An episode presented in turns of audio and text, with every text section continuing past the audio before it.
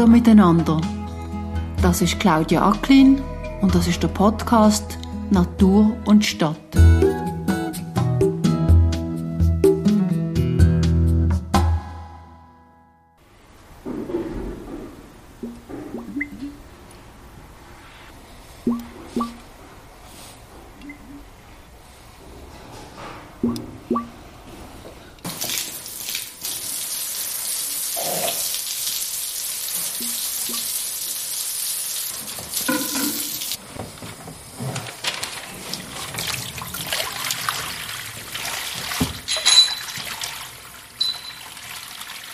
Schönen Septembermorgen in Frick im Kanton Aargau habe ich einen Weinkeller besucht.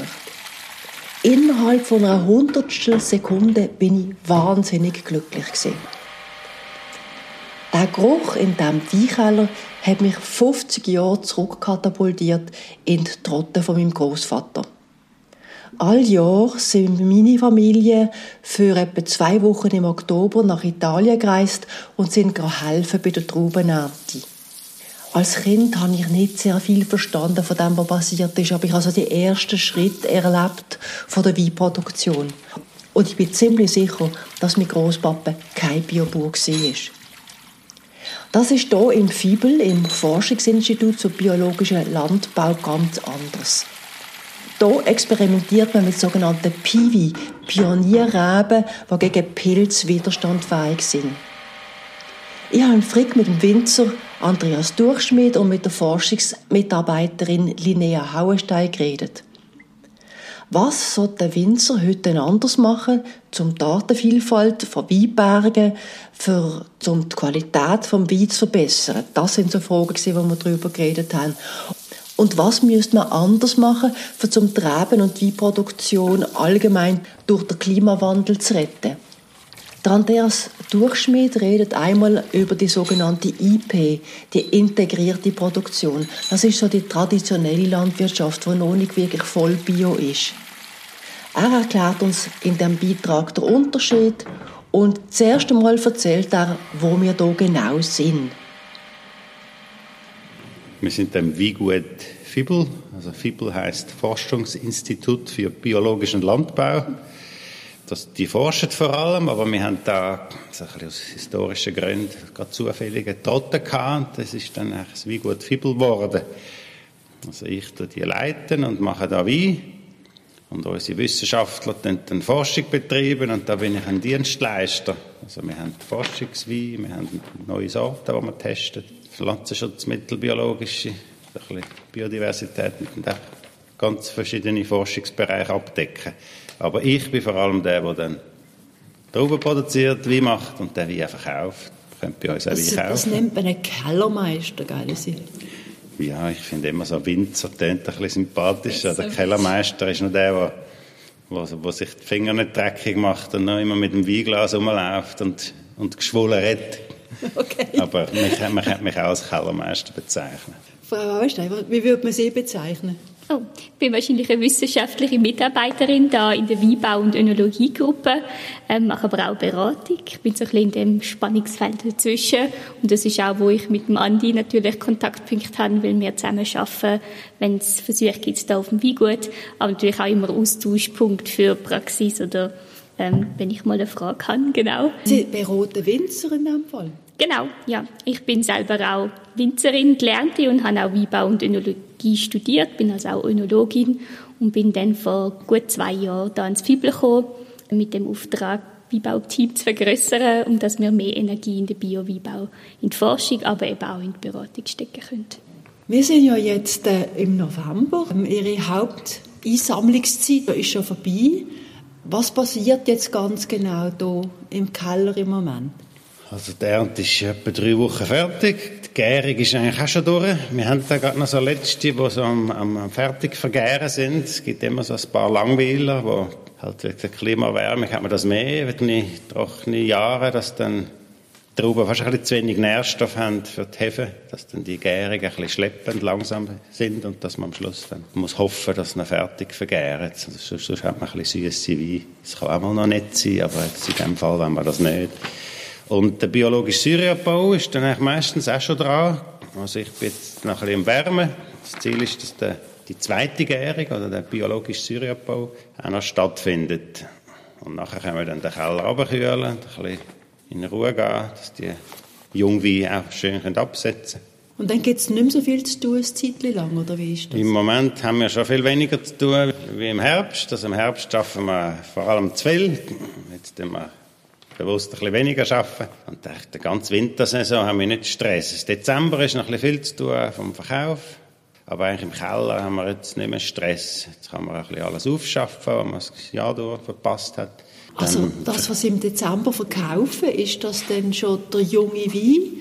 Oder muss dann Nein, das ist der letztjährige. Das ist der letztjährige, gell? Es gibt ja. so Ausnahmen mit dem Beaujolais Nouveau, wo dann irgendwie im Dezember oder November schon junge Wein bringen. Aber gerade im Bio ist eigentlich, dass man so schnell vorwärts macht, ist nicht eine gute Idee. Dann wie Zeit lassen, dann irgendwie im nächsten April, Mai kommen dann vielleicht die Weißen, die ersten, und Rot wie vielleicht im Sommer. Also jetzt im Dezember tun wir vor allem die letzten und die vorletztjährigen Wein verkaufen. Frau Hauerstein, was ist das für ein Jahr gewesen, so vom, von der Qualität von der Trauben her? Was ist jetzt rausgekommen? Wir haben sehr heiß gehabt zeitweise, mhm. oder? Und auch viel Trockenheit. Was hat es das genau für Auswirkungen gehabt? Oder das Jahr ist, ist ziemlich speziell in der Hinsicht, dass es wahnsinnig facettenreich war. Ähm, wir erinnern uns an das Frühjahr, wo furchtbar nass war und dann auf einmal der starke Wechsel zur Trockenheit. Das ist auch regional sehr, sehr unterschiedlich. Ich glaube, da im Aargau haben wir noch ein bisschen mehr Glück gehabt. Andererorts in, in der Deutschschweiz ist es schwierig für das Wetterverhältnis. Und darum hat Rebe eigentlich ganz schön Stress gehabt das Jahr, weil sie hätten viel Schwankungen müssen balancieren oder abpuffern. Und ich glaube, insgesamt sind wir sehr zufrieden mit dem, was jetzt Ende Jahr rausgekommen ist.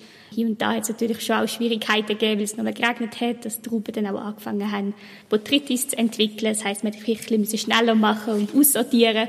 Aber ich denke, die Lesehelfer und auch die Mannschaft da zum Beispiel haben das sehr gut gemacht. Wann weiss man denn genau, ob es ein guter Wein wird oder nicht? da kann man die Journalisten fragen immer vor, vor der Ernte und da weiß man es eigentlich wirklich noch nicht. Man kann es ein sagen, ja, hat viel Fühlnis oder viel Zucker, aber wir sagen immer, wenn der Wein vergoren ist, und da ist der Jungwein, dann ist es ein bisschen milchig, trüb, aber dann ist kein Zucker mehr rum und dann kann man es erst mal probieren und schauen, hat er viel Aroma, wie ist Gerbstoff, wie ist Zürich. Also dann tun wir wieder Jungwein gut, wenn wir das erste Mal darüber reden, wie die Weine sind. Und vorher ist es eigentlich nur eine Mutmaßung. Und halt auch ein bisschen, ich glaube, das Jahr hat man, ist man sehr euphorisch gestartet, weil der Sommer ist irgendwie so toll war und dann hat es halt nochmal geändert. Und das ist ja einfach unsere, unsere Branche und unser Job, dass wir abhängig sind von ganz, ganz vielen Faktoren, unter anderem das Wetter, wo wir einfach nicht selber können beeinflussen können. Zum Wetter sage ich, ist eigentlich das Wetter gewesen, das ich mir immer würde wünschen, wenn ich so Wunsch frei hätte. Also zuerst feucht im April und dann im Mai, Juni ein bisschen trocken und dann doch alle zwei Wochen wieder mal richtig Regen und der Herbst nur noch schön warm und trocken.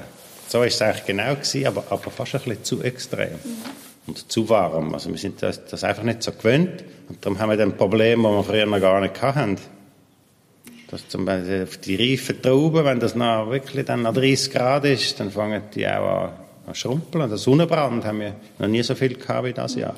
Und wir haben jetzt zum Teil jetzt fast zu wenig Säure. Das ist auch das Problem, das wir da bei uns eigentlich fast nicht haben.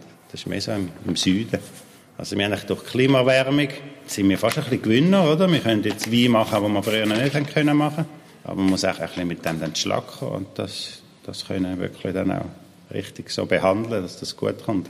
Sie setzen ja auf Bio-Wein. Da können Sie mir ein bisschen erzählen, was der Unterschied ist zu konventionellen Formen von Weinbau.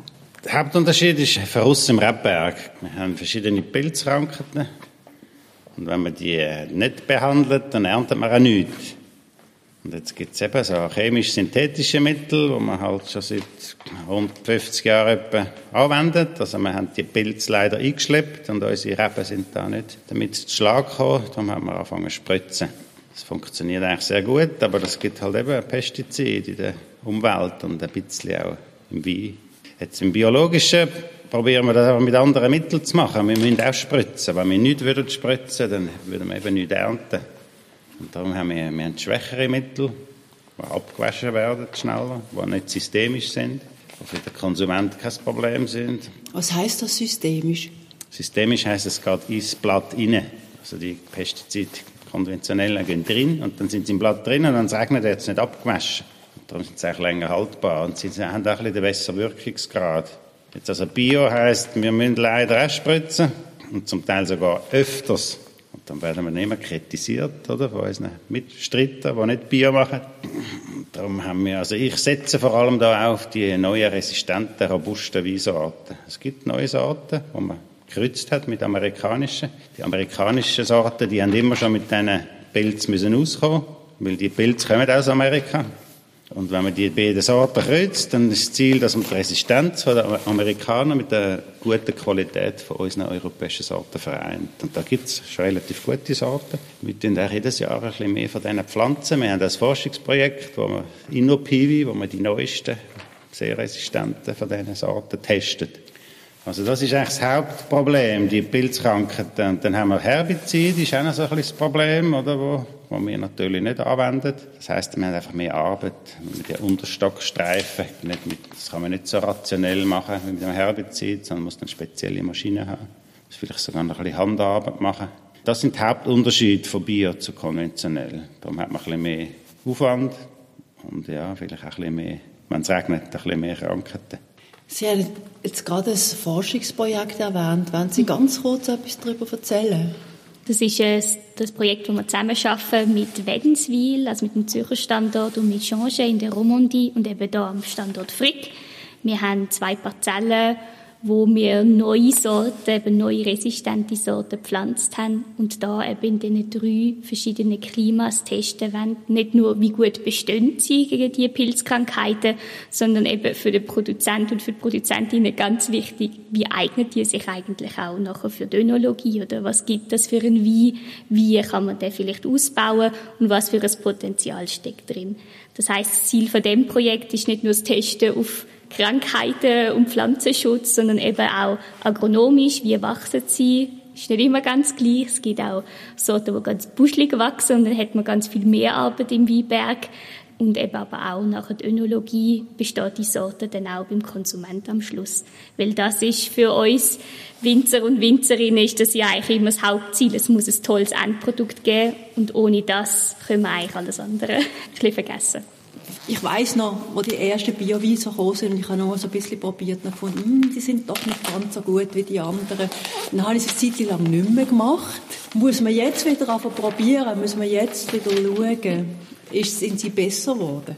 Ich sage auch meine Kunden oder meine Gruppe, die kommen, dass, äh, seit zehn Jahren ist das eigentlich anerkannt, dass Bioweine nicht mehr schlechter sind wie die anderen. Das ist schon so, wenn man einmal etwas so probiert hat, dann ist das noch lange in den Köpfen. Ist, vor 30 Jahren ist es schon so gewesen. Ich sage immer, das sind dann halt so Idealisten gewesen, oder, wo bisschen, die haben das Bio machen und hatten noch, noch nicht so viel wissenschaftliche Basis gegeben, haben einen Bauernhof gehabt, und ein bisschen Äpfel und ein bisschen Kühe, und dann haben sie vielleicht noch ein bisschen Reben gehabt und haben den Wein gemacht.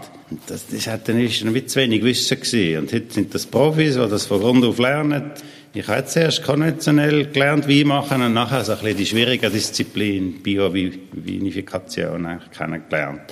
Und ich finde, man muss ein bisschen mehr dafür machen, aber man kann auf die gleiche Qualität kommen. Sensorisch. Innere Qualität ist der Biowein natürlich besser. Kein Sie, Rückstand. Sie das kurz erklären? Genau. Ich habe gedacht, es müsste doch einen Vorteil geben, oder? Einen wichtigen Vorteil. Also der Vorteil ist eben, dass man halt ein gutes Gewissen kann haben weil man keine Pestizide in die Umwelt rausbringt. Und es ist auch eben, es gibt gewisse Mittel, wo man im Wein wo Rückstand gibt, das kann man messen. Die haben also wir nicht. Gesünder? Von gesund reden ist immer ein bisschen schwierig. Also schreiben darf man es nicht, reden darf man vielleicht, so das Glas im Tag ist gesund. Es gibt ja so Resveratrol, Sachen im Wein, die eigentlich für die antioxidante Wirkung zuständig sind. Und das ist, Pibis haben mehr, also die resistenten Sorten. Und mit der Bio-Wein habe ich gemeint, zum Teil gibt es auch mehr wie andere, weil die müssen mehr kämpfen.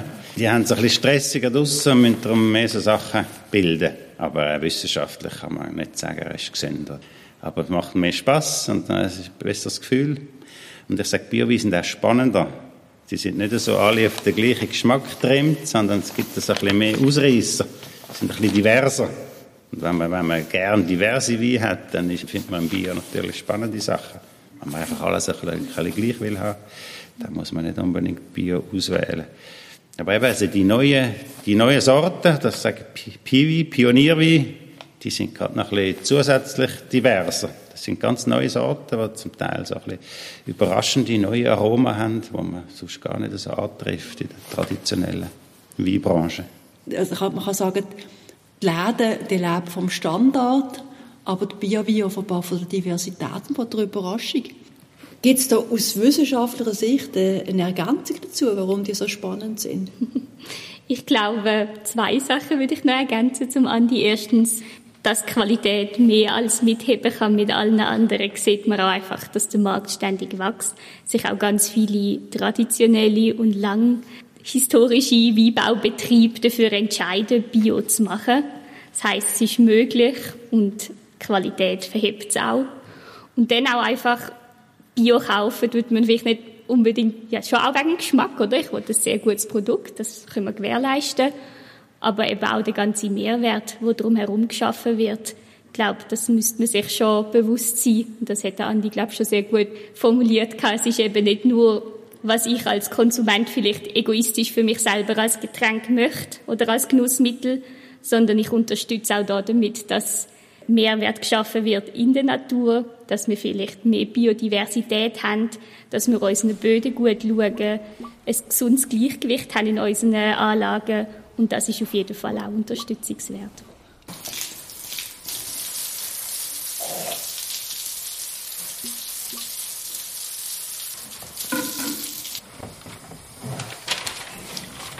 Sie haben vorhin das Wort systemisch gebraucht und ich habe gerade sofort gedacht, Sie reden vom Ökosystem. Wie wirkt sich denn der biologische Weinbau auf das Ökosystem, also auf die Lebensräume ganz konkret aus?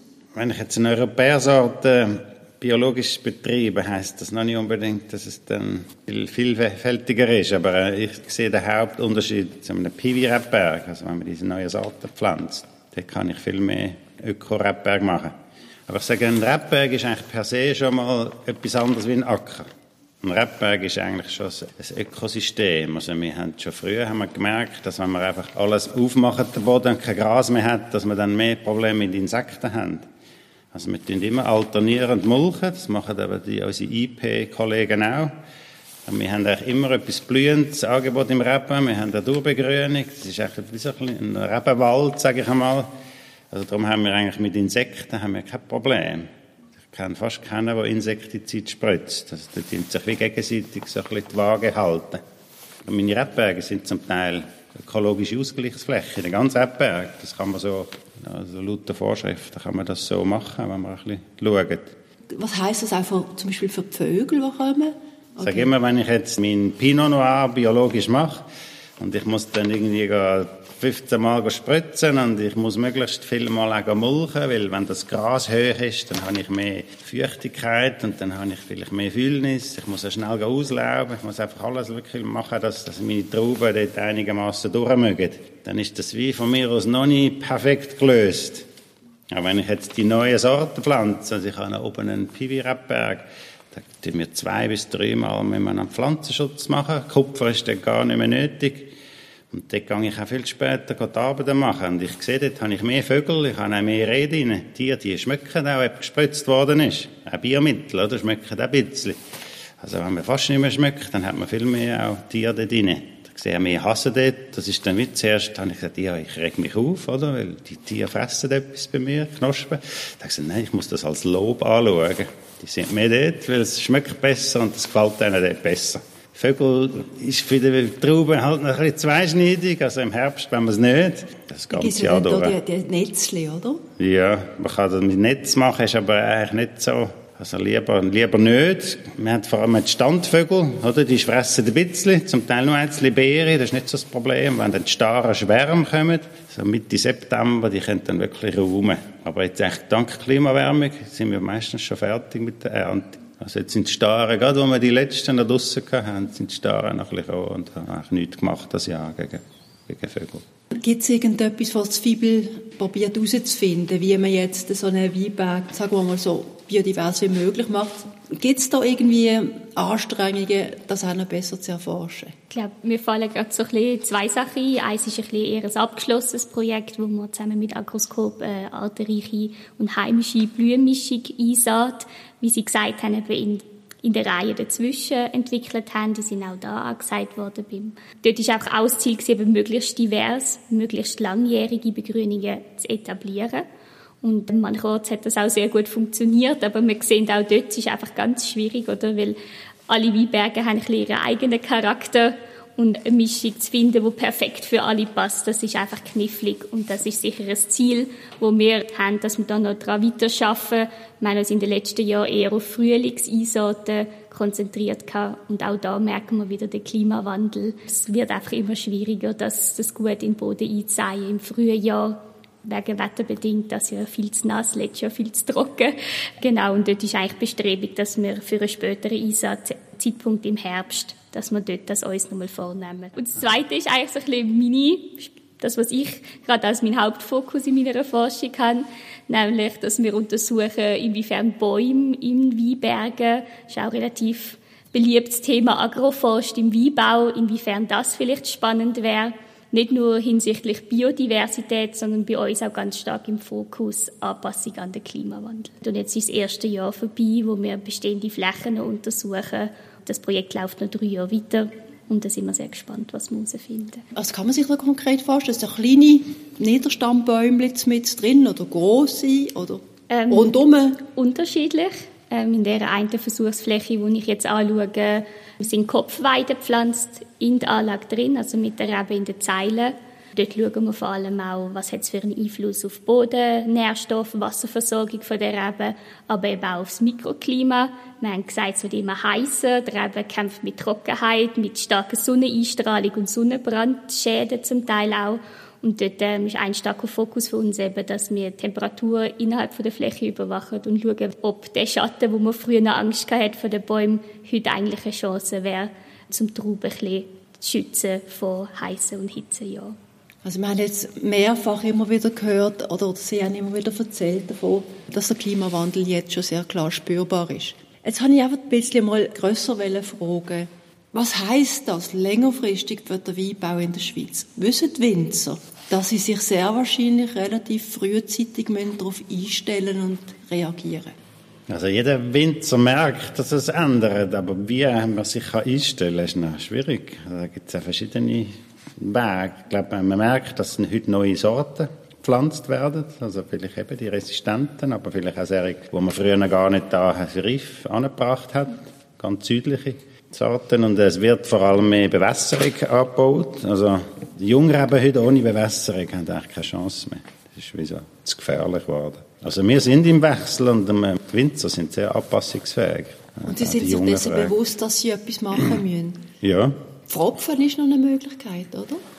Das ist schon immer, ähm, also Sie meinen Unterlage und Genau. Ja, also es ist eigentlich schon seit 19. Jahrhundert ist das gang und gäbe. Damals ist ja der Replus eingeschleppt worden. Also das ist sicher standardmäßig, aber worüber wir auch viel schwätzen im Team oder auch mit dem Andi, ähm, eben, dass man andere Unterlagen, also andere Reben, die unter die Wurzeln bilden, dass man dort, und da gibt es auch viel Forschung, aber wir am Standort werden uns dort auch noch konzentrieren darauf, ähm, wo einfach vielleicht besser zu Schlag kommen mit trockenen Situationen. Also praktisch die Wurzeln von dem Rebstock, dass die fitter sind, um die starken Schwankungen können abzupuffern und auch mal über widrigere Bedingungen können eben gut versorgen. Bei Neuanlagen gibt es manchmal, dass man empfiehlt, dass man gar nicht mehr die alten Stöcke rausnimmt, sondern dass man dann lieber umpfropft oben dran und dass man das Wurzelsystem behalten Bei uns ist das, denke ich, noch nicht so weit. Aber also in der südlichen Region wird das zum Teil empfohlen.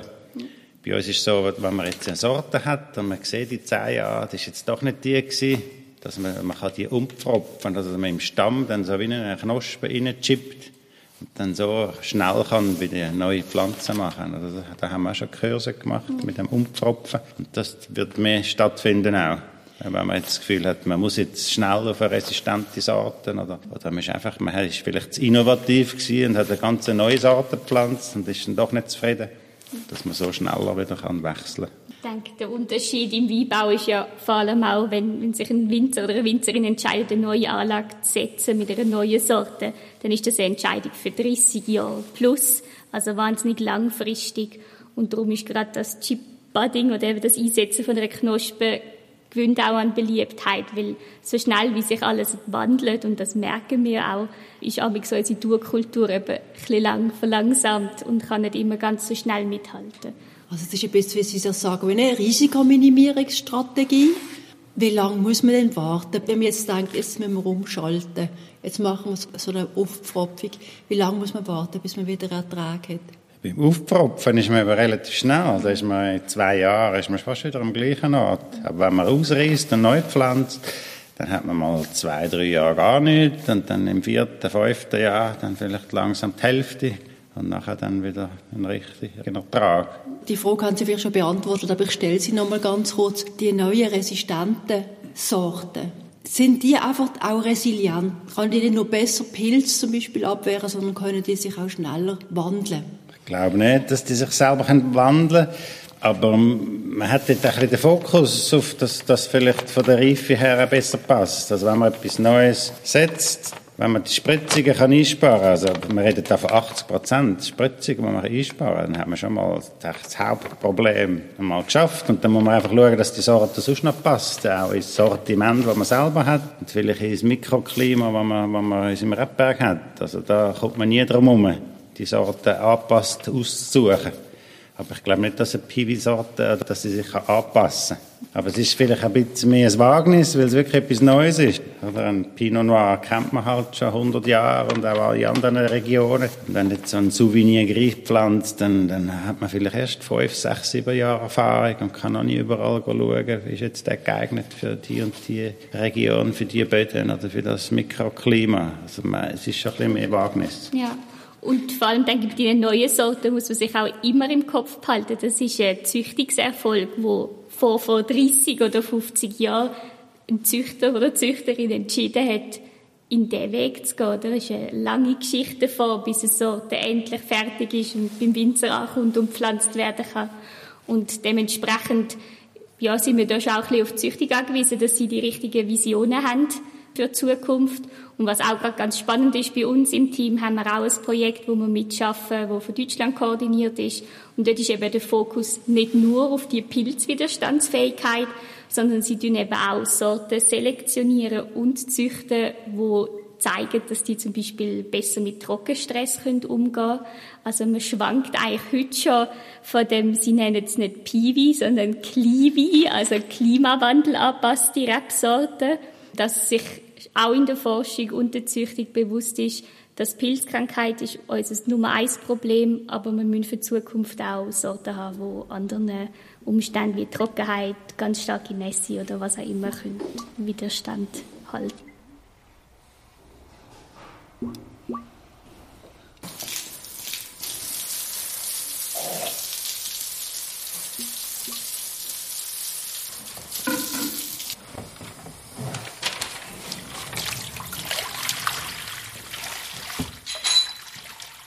Ich halte so ein bisschen die Erfahrung, dass Wandel grundsätzlich etwas Schwieriges ist. Sie haben es ein bisschen Entwarnung Durchschmidt, und gesagt, die Winzer sind schon flexibel.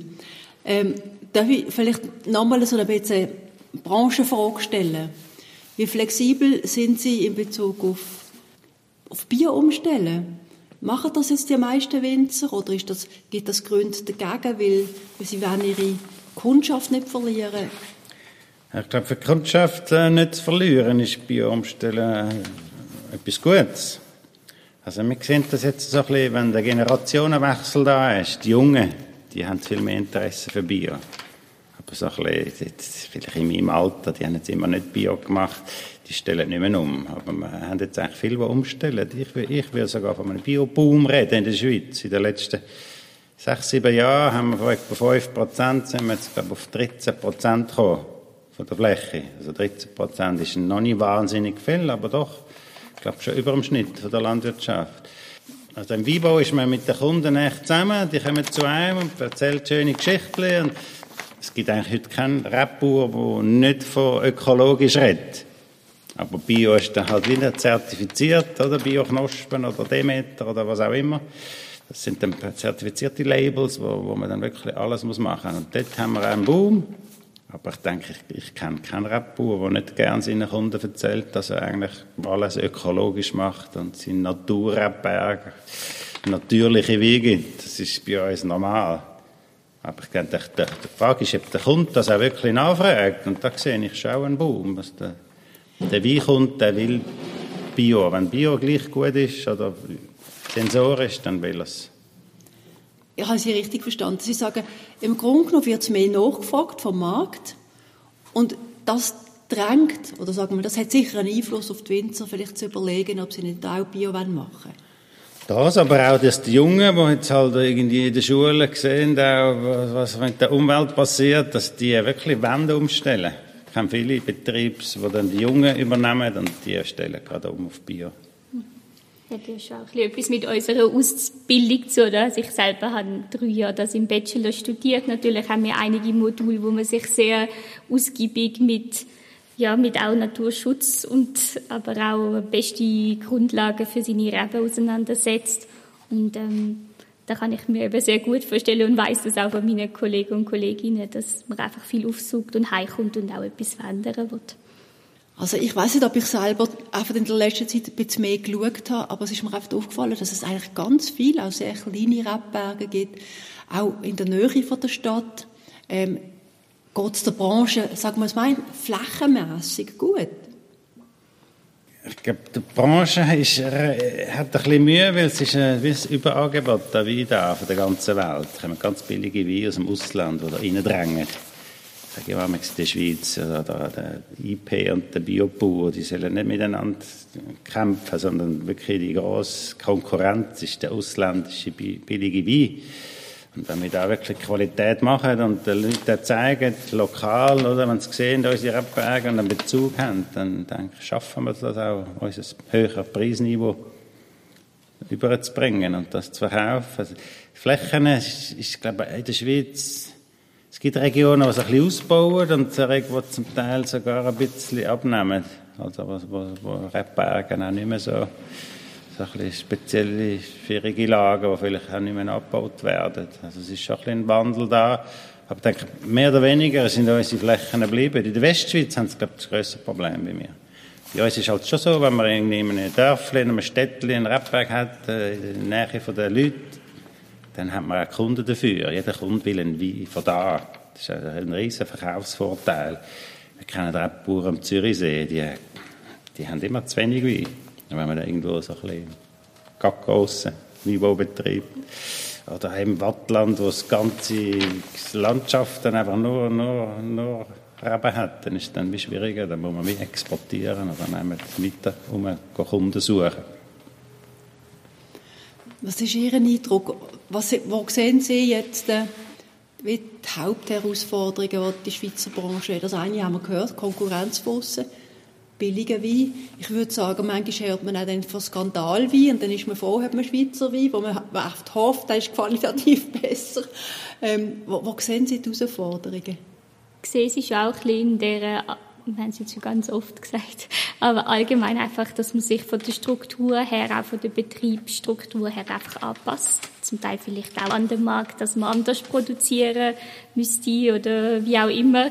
Ähm, und aber auch, dass man seine Weinberge einfach erhalten kann und die Qualität kann produzieren, wo, wo sich der Kunde auch von ihm oder vom Weingut erhofft.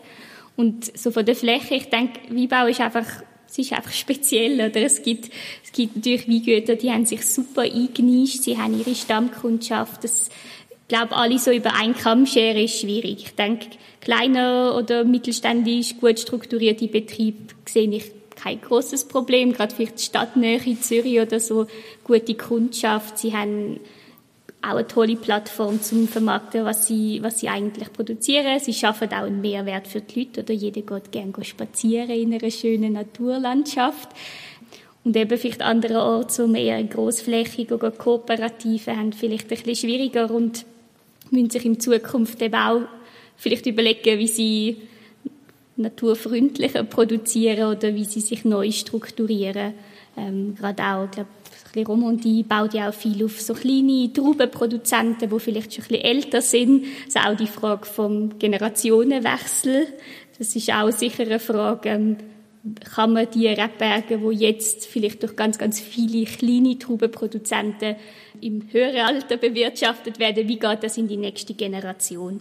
Die Frage von der Nachfolge ist gerade bei KMU ganz heikel. Ja. Wenn man Glück hat, hat man einen Sohn oder eine Tochter und vielleicht eben nicht. Wie würde Ihrer Meinung nach, wenn alles gut läuft bei uns, wie würde die Zukunft vom Weinbau aussehen? Also, was würden Sie sich wünschen, dass, sagen wir mal, Schweizer Winzer und Winzerinnen unternehmen, damit sie in die Zukunft kommen? Also, ich finde, wenn man ökologisch vorwärts kommen dann ist der Wechsel von unseren traditionellen europäischen Sorten zu diesen neuen Pionierwein, den neuen Sorten, ist das einfach das Beste, was man machen kann. Also, seit ich die Sorten habe, habe ich wie ein gutes Gewissen beim Bio machen. Das Gefühl, ich kann wirklich einen ökologischen Rebberg machen, coole Wein machen. Und da sehe ich noch so ein bisschen Widerstand, oder? Von der Branche auch, vielleicht von den alle, die auf Tradition setzen, alle die Sommeliers oder, oder auch zum Teil Rebschulen, die das als Herausforderung anschauen. Jetzt, jetzt kommen da so revolutionär und den ganzen Weinmarkt auf den Kopf stellen. Das ist schon ein bisschen Bedrohung. Aber ich sehe, der Konsument kennt das gar noch nicht. Also meine Vision ist, dass der Konsument das auch nachfragt und dass jeder Rebbauer, wenn er etwas remontiert, sich die Frage stellt, kann ich das mit einer resistenten Sorte auch anbringen? Mit nicht einfach alle Blauburgunder austun, aber vielleicht irgendwann haben wir dann 50 Prozent von diesen Piwi-Sorten und dann haben wir schon ganz viel Pflanzenschutzmittel eingespart. Was wäre Ihr Traum? Wo sich Branchen entwickeln? Mm, ich glaube, wichtig, dass man einfach innovativ bleibt, dass man Tradition und Innovation, das tut sich nicht unbedingt ausschliessen. Es muss auch nicht jeder 100% auf neue Sorten setzen. Aber es ist doch auch irgendwie toll, wenn man sich, gerade wie Andi gesagt hat, vielleicht ein bisschen Freiraum schafft durch weniger Pflanzenschutz. Auf der einen Fläche kann man vielleicht ein mehr in andere Sachen wie Biodiversitätsförderung investieren. Also eigentlich einfach, dass man neugierig und offen bleibt und auch, dass man sich mit den Kollegen und Kolleginnen austauscht, weil ich denke, da davon können wir ganz, ganz viel lernen. Es gibt immer jemanden, der schon etwas anderes ausprobiert hat. Einfach, dass es eher eine Gemeinschaft wird, vielleicht ein weniger Konkurrenz, sondern dass man zusammen an einem Strang zieht. Ähm, und ökologisch wirtschaften ist natürlich eine Form ist Bio, aber man kann auch anders einsteigen, man kann auch anders seine Flächen ganz toll bewirtschaften. Also, dass man ein bisschen wegkommt von dem Gegeneinander, sondern eher miteinander ja, die Herausforderungen annimmt und auch voneinander bereit ist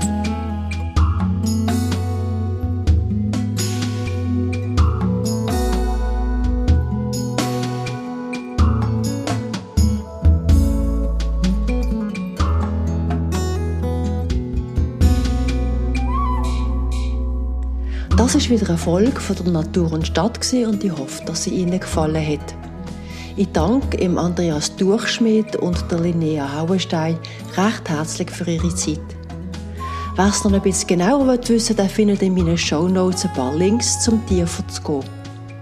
Und wer mehr über mich, den Podcast oder meine Blogbeiträge will wissen der findet alle wichtigen Informationen auf meiner Webseite natureandthecity.ch. Ich würde mich freuen, wenn Sie auch bei der nächsten Folge wieder zuhören.